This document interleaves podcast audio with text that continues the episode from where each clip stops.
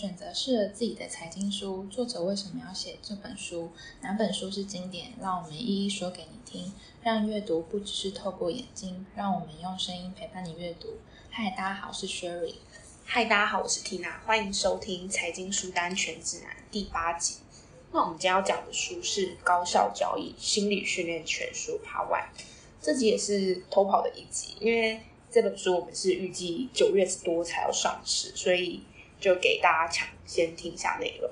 那我自己看完这本书呢，我是觉得这本书呢，它有点像是训练心灵肌肉的书。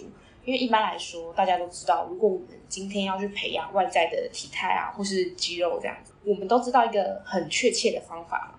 因为有要不要去做是另外一回事。我们要训练肌肉之类的，我们要借由饮食控制或是运动去锻炼。那回到投资这个主题。投资的外在训练，则是你要去了解经济数据要怎么看，公司财报怎么阅读，这些基本功的训练，大家都比较知道。但是讲到心理方面的训练呢，不管是投资上还是日常生活上，有时候就是大家比较会忽略的地方。那这类型的需求呢，也通常是，呃，遇到问题的时候，大家可能才会去寻求帮助。好，那像 Tina 前面所说的，这本书是在说我们训练心理肌肉的方法。那还是大家是看到我们的标题“猫奴绩效教练”才点进来的。呃，想看看他怎么如何养猫嘛？那没有问题，我们后面也会讲说他是怎么从猫咪的行为悟出了投资的程序。那我这边先剧透一下，他总共养了四只猫。那他真的是猫奴哎，才会去养那么领养这么多猫。对啊，他闲着没事的时候都会观察猫在做什么。那不知道为什么就这样悟出了投资的法则。那我们再拉回来说，呃，高效交易为什么需要心理训练呢？那因为现代的心理疾病，你像是呃忧郁症啊，很多人也是发现自己的情绪怎么这么悲观，那做事情也提不起劲时。嗯，影响到了日常生活，在求助医生之后，才发现原来自己的心理已经生病了。那或是当日所累积了过多的压力，没办法维持平常的生活。那压力在一瞬间爆发出来的时候，才会意识到原来平时都没有做一些适当的放松或舒压。那我想也是现今社会的一些一个文明病。那大家会才会发现到哦，原来心理也是需要维持健康的。那这本书呢，它就是要教你如何保持日常的交易心理健康，那和如何维持你的最佳绩效投资。那保持健康的交易心理这个议题，我想是蛮重要的啦。因为交易要成功呢，我们首先要做出绩效嘛，可以赚钱。那我想不只是专职投资人，也包含业余投资人，大家都想要做出一个就是很厉害的绩效，然后想要证明自己可以从股市中赚到钱。所以做出绩效这件事本身呢，其实是充满挑战，但就是有压力的事情。那再来，你还要保持一个长期的正绩效，这应该是难上加难的事啊。所以你保持身心里的健康，是一件非常需要重视的事情。对啊，而且我自己在看这本书的时候，也会发现，像这类的书，如果今天我们把高效交易拿掉的话，就跟我们台湾的网络书店像是上面。热销的一些自我成长书籍有点大同小异，像是原子习惯啊，或者是刻意练习这类的书籍。那因为你刚好的，我有稍微看了这两本书，那我觉得其实他们的核心概念都一样，最主要都是在教你心理训练的技巧，那还有教你要有意识的培养成功的好习惯。那不管你是运用在日常生活啊，或者是职业发展都可以。那再加上这本书的作者呢？我觉得比较特殊的地方，他是专门负责投资人咨询的心理学家，再加上他自己本身有从事投资交易的经验，所以他把心理训练的技巧运用在投资上面。那这种跨领域的专家呢，他把这种两个面向的优势结合起来，再借由他自己学习过的论文啊、研究，然后去告诉你真正经过研究统计出来的数据，而不是他自己他自己胡乱推演的结果。好，那这也是这本书我觉得蛮特别的地方。像是一般我们在聊的交易心态的书，那这些书其实讲的心法通常都是自身的经验去延伸出的想法，比较没有像那种比较细腻的研究偏向个人主观感想。哎，这样也不是这样就不好啦，只是我们就是很难判读他的主观想法是否可以通用大众。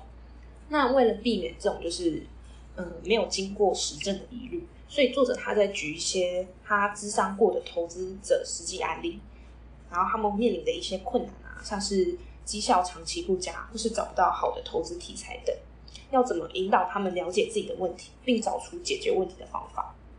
那《高效交易》这本书呢，也算是作者他咨询生涯的集大成之作。他前面所陆续出版的书籍，也都是为了要解决交易者面临的问题，包括如何成功的处理情绪问题啊，或者是如何保持成功的最佳表现和评估自身的表现。那最新这本呢，则是集大成之作，结合他历年来的辅导经验，找出一套投资最佳程序的 SOP。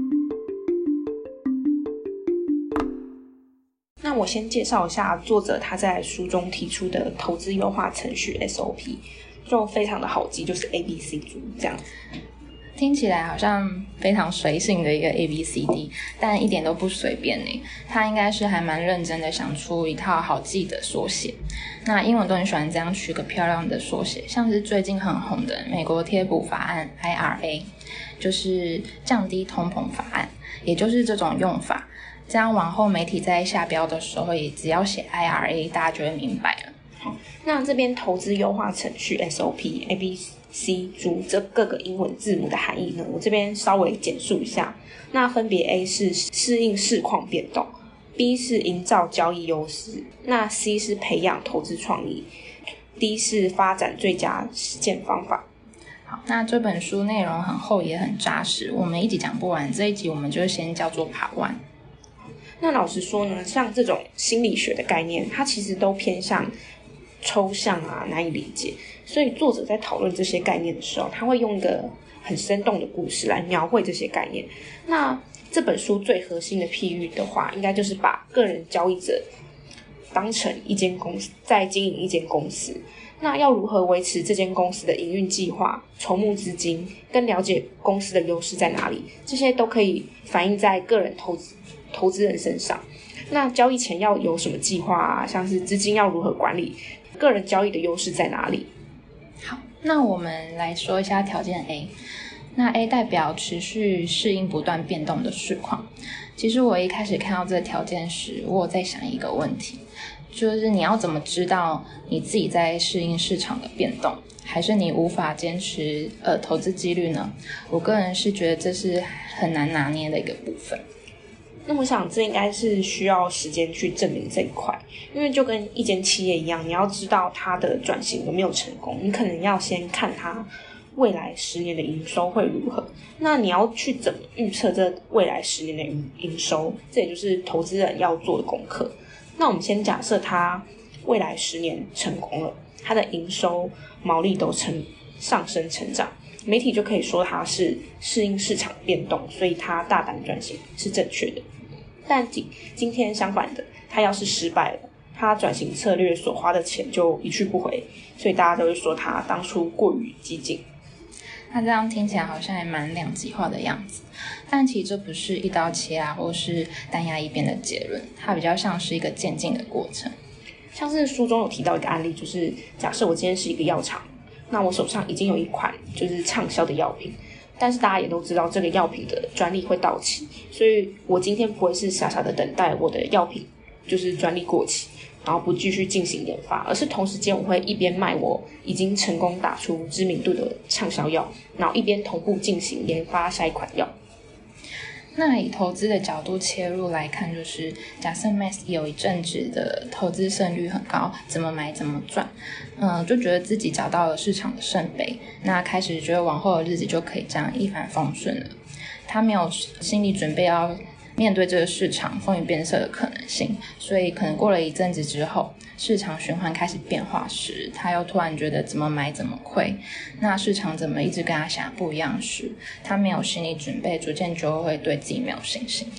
那这边的问题就是这位 Max，他已经对自己已经有个高度的自信，所以他高估自己的做法，所以也不愿意去接受其他的看法，更没有想到去适应市场变动这一块。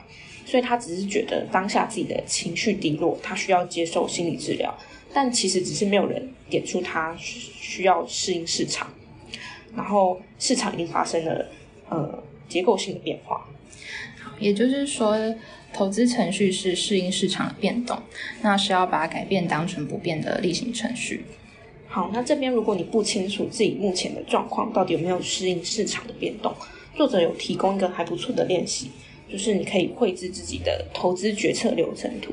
那透过这份流程图呢，你可以呃把自己投资前的作业记录下来，像是呃你怎么评估交易的结果，那每笔交易的风险报酬关系是什么，或是你的投资灵感来源从哪里来，你把自己的思考流程就是实体化的记录下来，给自己看看自己有没有需要改善的地方。